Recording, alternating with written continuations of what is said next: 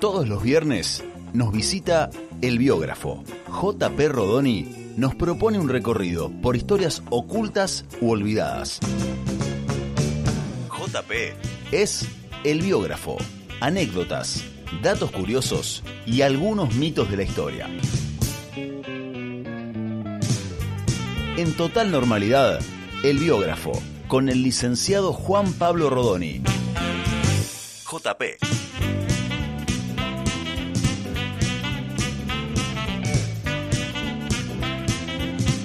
Ahora sí, presentado formalmente, medio ahí a los tumbos, es JP, el biógrafo. ¿Cómo estás, JP? Bienvenido. ¿Cómo va? ¿Cómo Muy andan? bien, ¿Cómo muy va? bien. Reyes de la tarde. Sí, somos los reyes, los toros de la tarde. Bueno, ¿cómo estás, JP? ¿Bien? Perfecto. No nos vimos el viernes pasado, te extrañamos. eh, porque no tuvimos programa, básicamente. Claro. Muy bien. Por eso no vine. Por eso no viniste. Exactamente. ¿Y con qué nos vas a deleitar este viernes que venís como con la energía contenida, ¿no? Ahí con todo eso ahí adentro. Y... En la gatera, esperando que me larguen.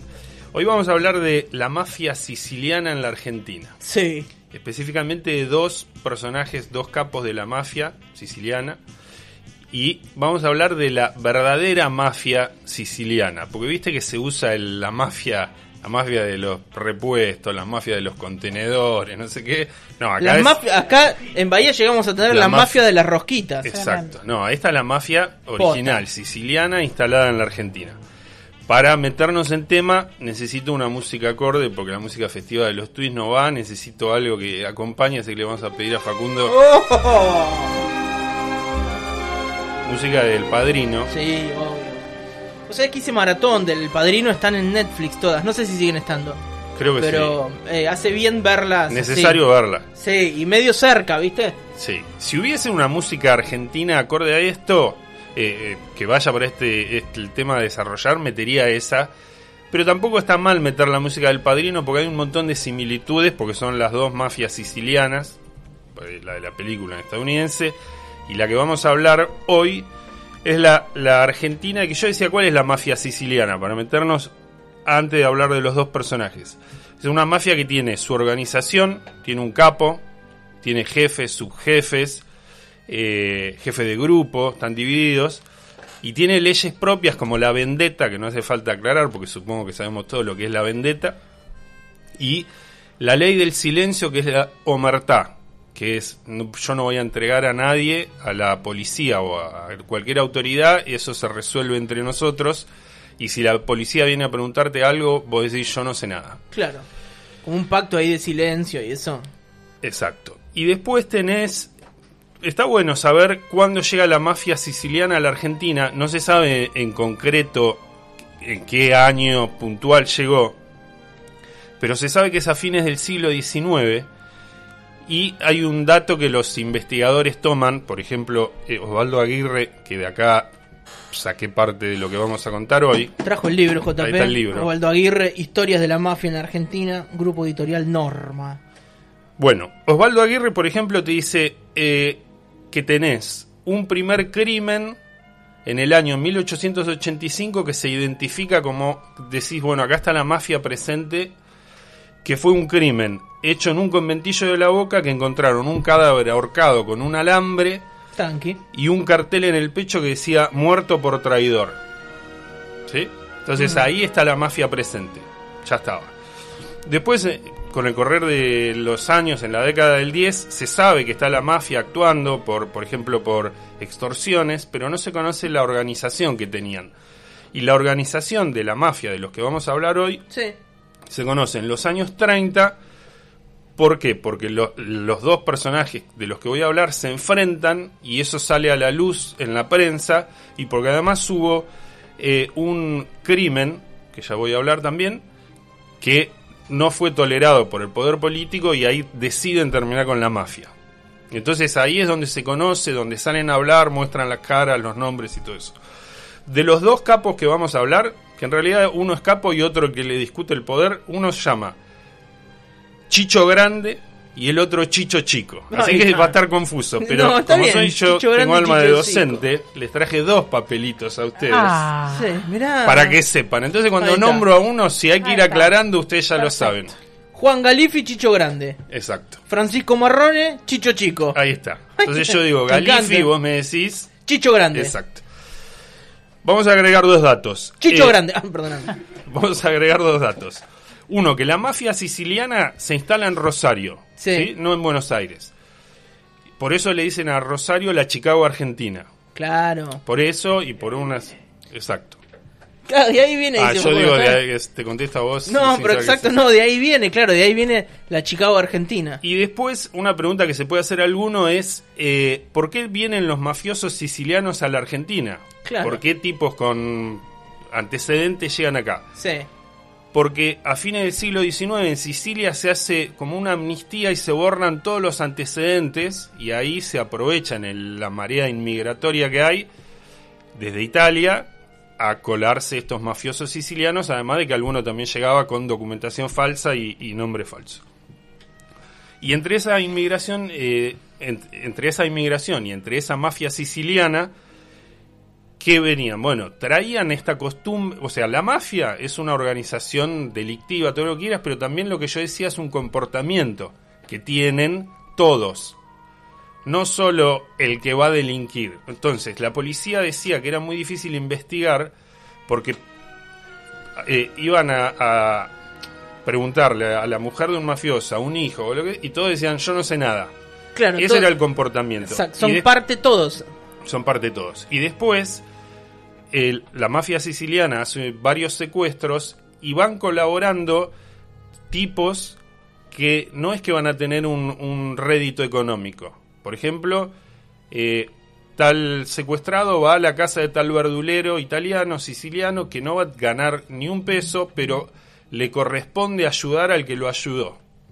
Es como capo una, una devolución de favores, el una cosa así. le pone el negocio, le da la plata para que empiece, bueno, él tiene que devolver. Entonces esas son esas costumbres que ayudan a que la mafia se consolide y actúe.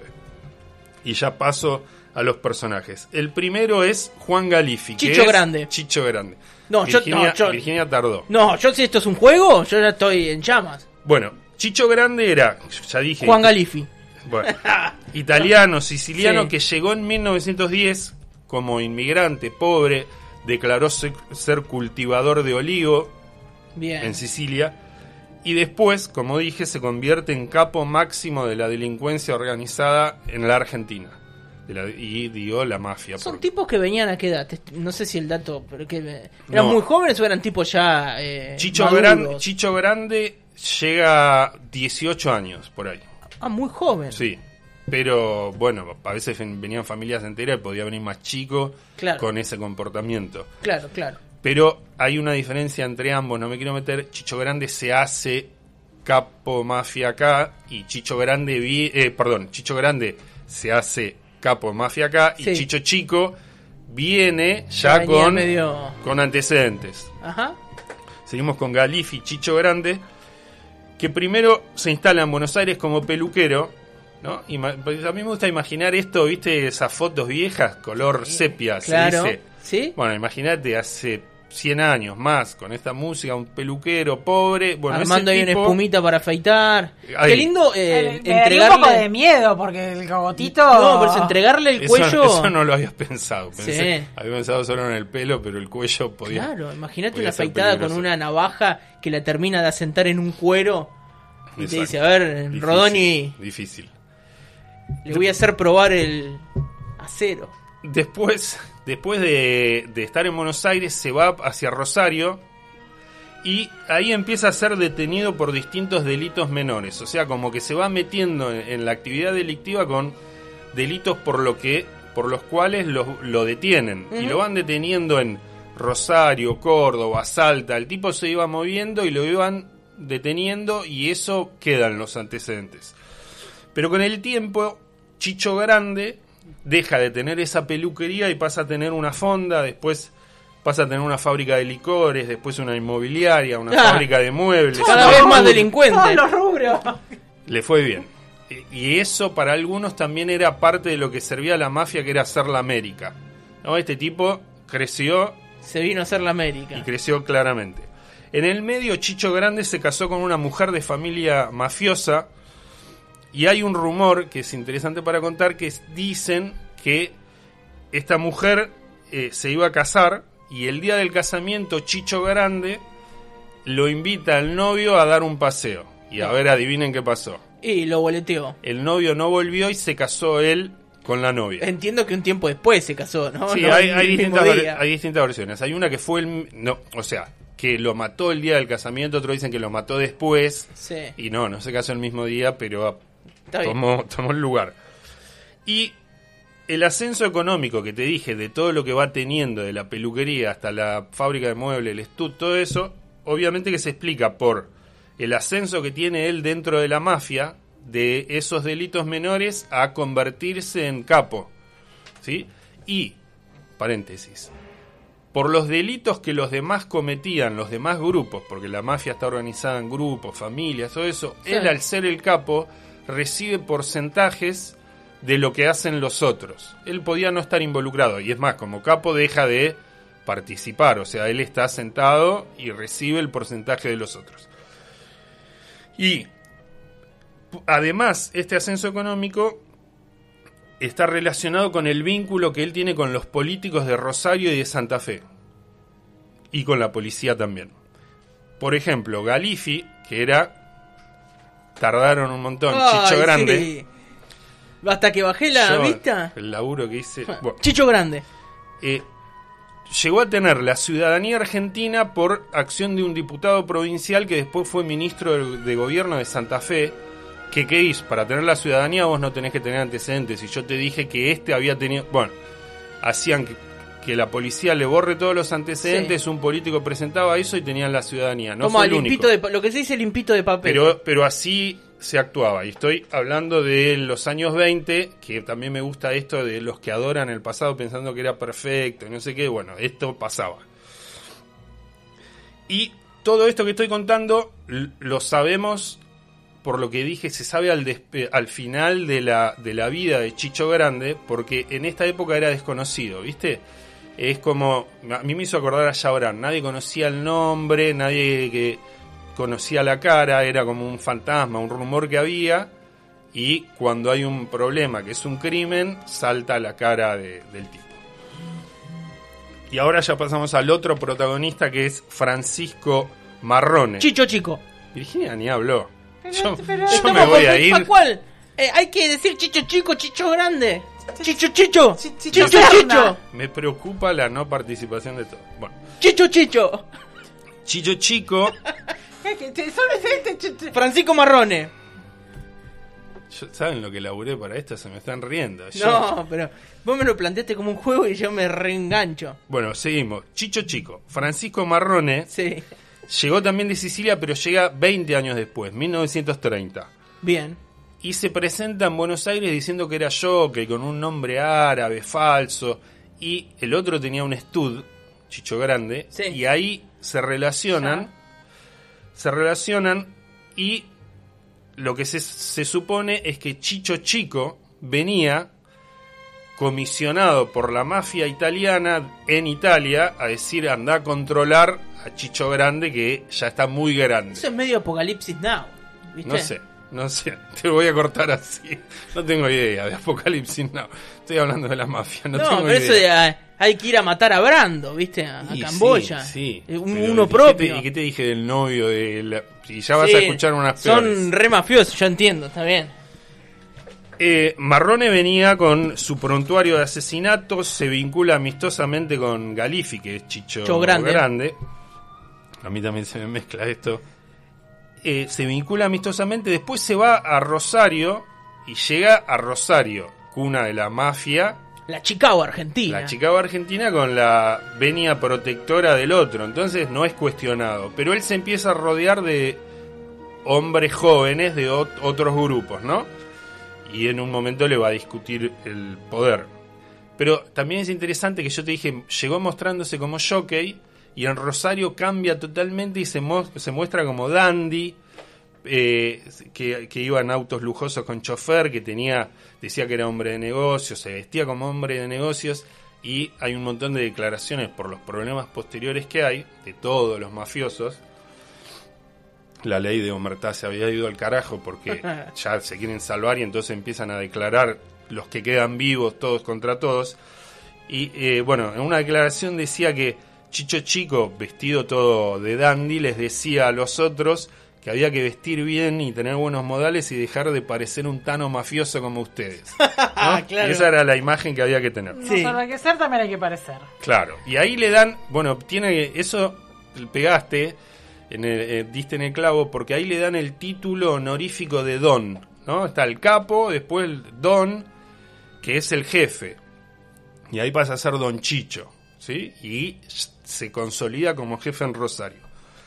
Y también Chicho Chico se casa con una mujer de familia no mafiosa, sino importante, que está vinculada con el radicalismo y con la policía. Los hermanos de la mujer de él, uno está en el gobierno, otro en la justicia, otro en la policía, y todo eso lo usa para, Me cuesta mucho creer que se enamoró de esa señora. No sé, no puedo meterme en, en ese aspecto A mí me encantaría meterme en una familia así. heavy. Ah, pero tenés como... o la de la mujer o la familia mafiosa, ¿no? No, entendí. no, la de la mujer, que tiene Ah, todo, sí, está bueno, como reubicada, igual, ¿no? sí, sí. Lo que se llama vender la bragueta, JP. Eh, vamos a, a cómo a- crece el poder de Chicho Chico, Sí. que era marrone, Sí. porque es, está bueno esto y me hace acordar la película El Padrino.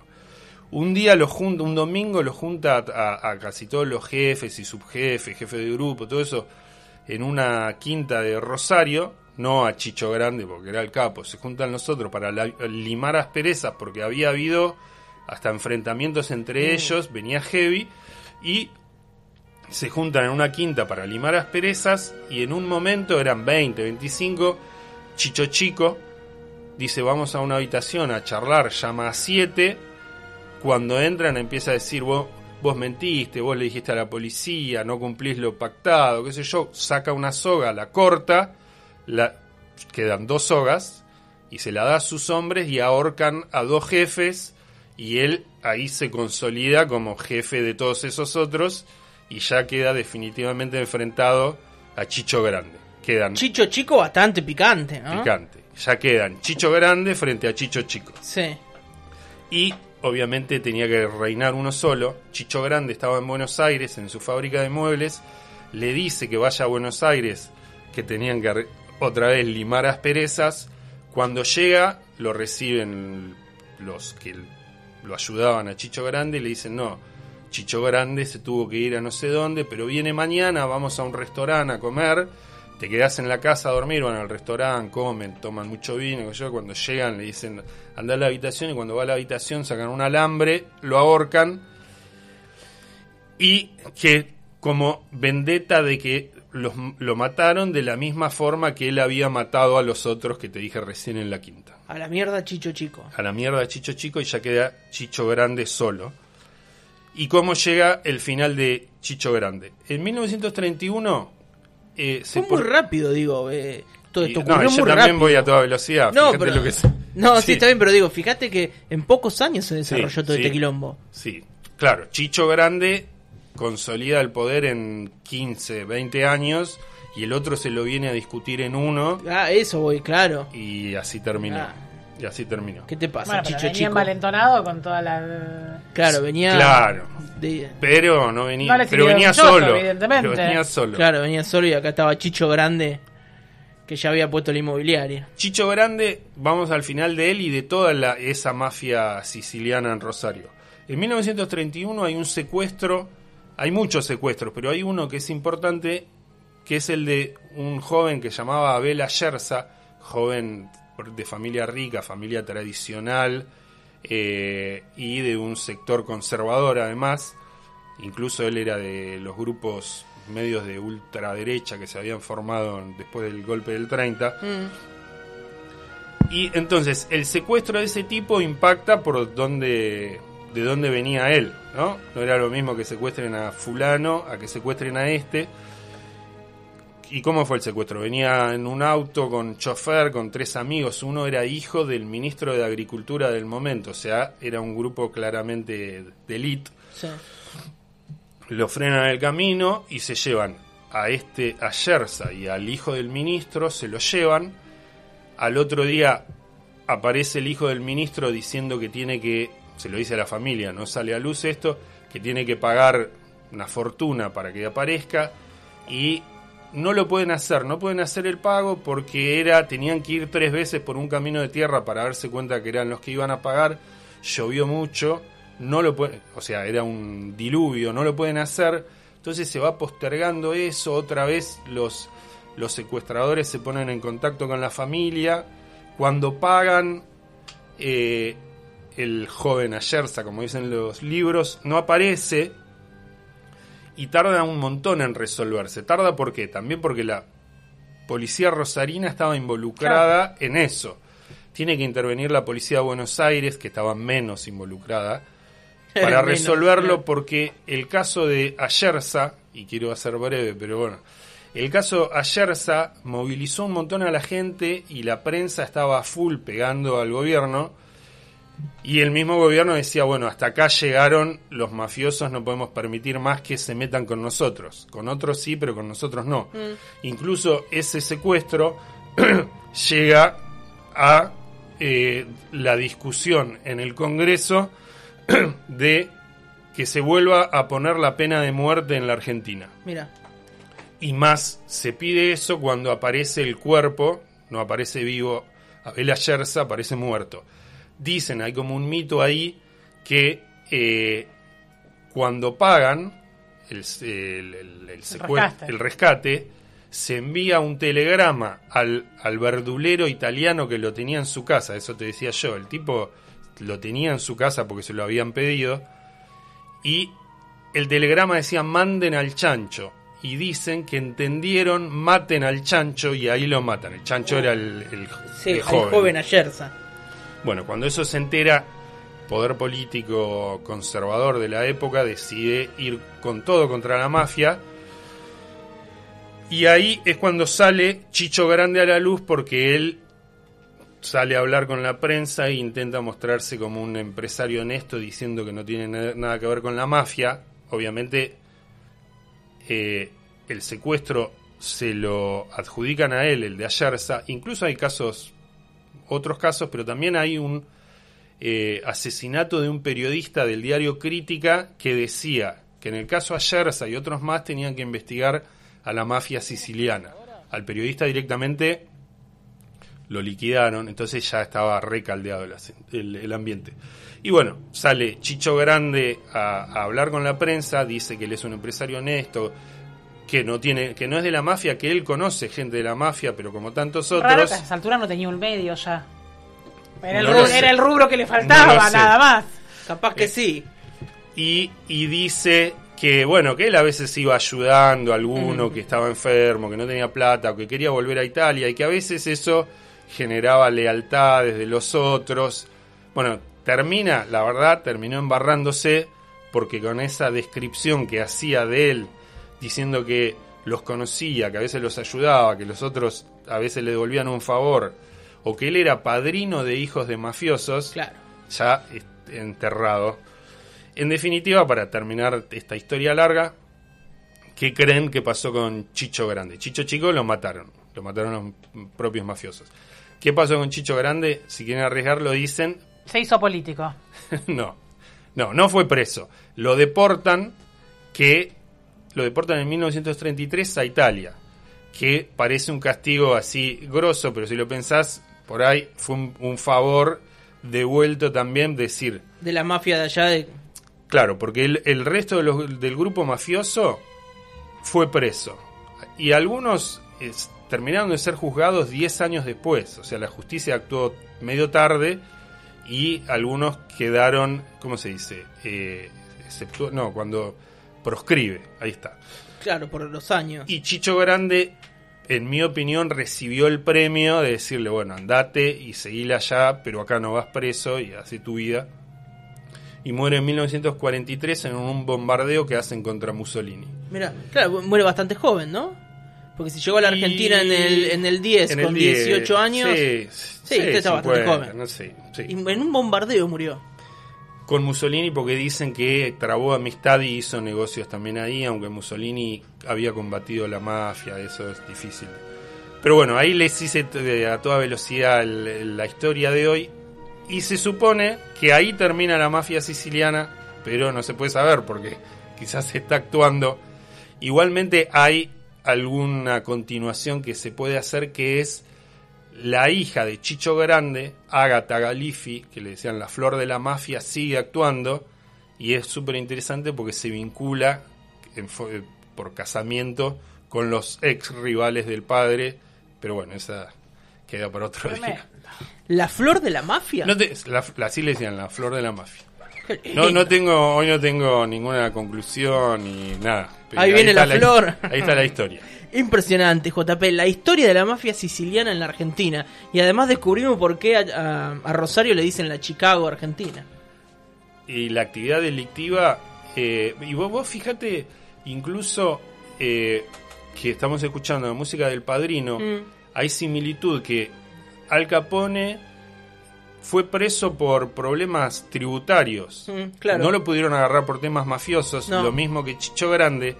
Y Al Capone va preso en el 31, cuando acá también, eh, ¿no? Como que el poder político fue tolerando en los dos lugares hasta que en un momento intentan cortarlo. Después, ¿qué quedó? Si quedó mafia o no, no lo sé, pero ahí, ahí están. Sigue siendo heavy Rosario, ¿no? Ahora tenés los, ¿cómo es que le dicen? Los monos, Los monos. Sí. Pero no quiero hablar de ellos por si me están escuchando No, y me no. pasa algo. Entonces, Juan Galifi, ¿quién es? Chicho Grande, Muy bien. ¿Y Chicho Chico? eh, Francisco Marrón. Este es JP, siempre afilado. JP, para la gente que te está escuchando, dice: "Ja, ¿Cómo me gustaría tener un poquito más de JP para mí, en privado? Lo encuentran en Instagram, arroba Para el fiestas punto- privadas comunicarse al... Sí, a- arroba el punto biógrafo. Exacto. Entonces, en Instagram te buscamos así. Sí, JP es arroba el punto biógrafo. Y ahí tenemos muchas más historias. Muchas más. eh, más breves, como con datos, hay documentos, hay fotos. Está buenísimo el Instagram. Tirame un, un par de puntas ayer, de lo hice, último. ayer hice la de Galifi medio como prueba, a ver si pegaba o no pegaba. Y después tenés eh, Cuentos del Tío, que me gustan mucho. Eh, hay un- una historia sobre qué era lo de Yo me quiero casar y usted de Roberto Galán. Y Esa está pendiente, la de Roberto. Galán. esa quizás me atrevo a hacerla el viernes que viene. Muy bien. Me tengo que sentar. Claro, el compañero, Roberto, Galán. Sí. Esa la pensé quizás para el viernes. Si quieren, le metemos a esa, con audio y alguna cosa. Sí. Hoy hablando de eso de, de la tele, me, me encontré con el 25 años ya pasaron del suicidio de Gerardo Simon, ¿se acuerdan? De Tate Leonardo, Show. Leonardo. de Leonardo, perdón, de Leonardo Simon. Exacto. Haciendo Tate Show. Y de Finalísima del Humor, que Sí. era un programa anterior. Claro. Que hacían una cosa muy bizarra y que hoy sería. Vos te tenés que acordar, no me mientas con la edad, Virginia. Que era la cabina del billete. Sí, claro. Era, vos no sabes lo que era, José, ¿no? La, la cabina, cabina del no. billete me- entraba, entraba una chica con una pollera Opa. a una cabina que Sí. volaba viento de abajo, Entonces, volaban los billetes. la pollera, se le levantaba la pollera y se le veía, billetes. claro. Se le veía la bombacha mientras ella agarraba billetes. Me río porque hoy No, sí, de los nervios, te Hay algo muy raro que todo ese tipo de juegos, Mm. eh, si, si haces zapping en la tele actual, hay un montón de programas de esa onda. No sé Sí. si con la cabina del dinero, Sí. pero he visto en, en Canal 9 de Buenos Aires, que no sé si- cómo se llama ahora. Telefe, Ah, ¿no? No, no, no. Ah, está bien, Hasta sí. el canal de la palomita. Claro, lo que era el canal de la palomita, Canal Sí. Azul, hasta esas ruletas viejas que, que Claro. tiran así Eh. como eh, en piso. O sea, Yo vi uno que... Volvieron la- todos esos juegos, es tremendo, me da una angustia. No, pero yo veía uno de unas chicas que tenían como que saltar sentándose para que le reboten las tetas. ¿viste? Digo, esto es demasiado. Para... Igual lo vi todo. Pero claro, eso te iba a preguntar. No, ¿Cuánto sí. tiempo lo miraste? Dos horas y media. Diciendo demasiado. Es dos horas y media. Bueno, JP, eh, buenísima la historia del día de hoy. Recomendarles a las personas que están escuchando que puedan seguirte en Instagram, arroba el punto biógrafo. Y ahí te pueden mandar un mensaje, recomendarte algo, ahí me gustear, alguna cosa, ¿no? Exacto. Muy bien, Te en lo- cuanto te lo estamos- resumo así, Jueguito. exacto. Estamos eh, en seguidores cada vez más arriba. Y va creciendo, sí. ¿Y, Y- puedo decir algo que me llena de orgullo y mis ver. amigos me gastan porque me llena de orgullo? Me sigue Daniel Melingo y me comenta algunas cositas. Perdónenme. Por- y me retiro con eso. ¿Y eh, escribiste algo de Melingo? No, escribí cosas sobre el lunfardo y él es eh, fan de Rivero, lunfardo y todo eso. Muy bien. Y así que cada tanto te comentan alguna cosa. No, mentira, me, es que una sola vez me comentó, por, así que... Pero la quise... Claro, a Melingo le hicimos una nota. José, ¿estás aquí? Sí, no, estoy leyendo un mensaje. Eh, me escribe eh, un oyente por Facebook. Eh, y dice, José, tengo una historia eh, que uno de los chichos, Sí. no sabemos, uno de los chichos anduvo por el puente Canesa. Y se tiroteó. Esto es buenísimo. Esto, es- esto es papa de la fina, JP. Y dice que eh, se tirotearon con una comitiva policial. Conocí a uno de los policías que estuvo en ese tiroteo. Era de White. Bueno, no voy a decir el apellido por la duda que no vaya a hacer cosa que esté eh, un, un viñeto de Chicho, Chicho, Chicho y me haga comer. Eso específicamente no lo sé, pero es muy posible porque eh, varios, tres, cuatro, no sé, del grupo de, de uno de los chichos Sí, claro. es- vinieron para instalarse cerca de Bahía y, an- y incluso sí anduvieron en Bahía haciendo compras para, para... No me acuerdo si se iban a ir a La Regueira, a Villa Iris, por ahí. Pero sí, sí, estoy- Muy est- bueno. estaban por acá. Así que anduvieron eh, por el puente Canesa como cuando grabaron Caballos Salvajes, que tiraron la, la Coupé Escort ahí. Exacto. Un día podemos hacer un biógrafo de la película, ¿querés? Bueno, Es más, si querés podemos viajar a, a los lugares. hacia el, en el tiempo hacia atrás. No, no, ahí recorremos. Lo único que no hacemos es tirar el auto dentro del arroyo. Pero Claro. Lo otro, Esa es la que gritan La puta que vale. la puta que vale, claro. Sí. y que tiene la canción, ¿quién la hace la canción de Caballos Salvajes? Oh, ya volvimos a. Me, me pone muy, no muy mal, porque no es que me pone muy mal. Me, me impacta que se siguen vistiendo en Yo pensé que era algo que solamente No, pasa- pero que porque teníamos una remera No, lisa cada una. acá No, mira, vos, te- eh, vos tenés remera negra con el reloj con la malla verde.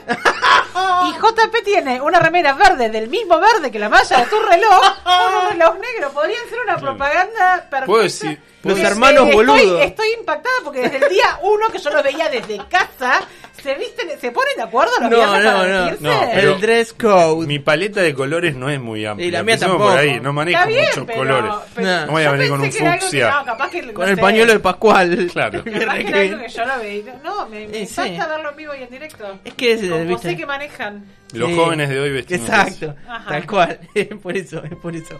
Bueno, JP, muchísimas gracias. A ustedes.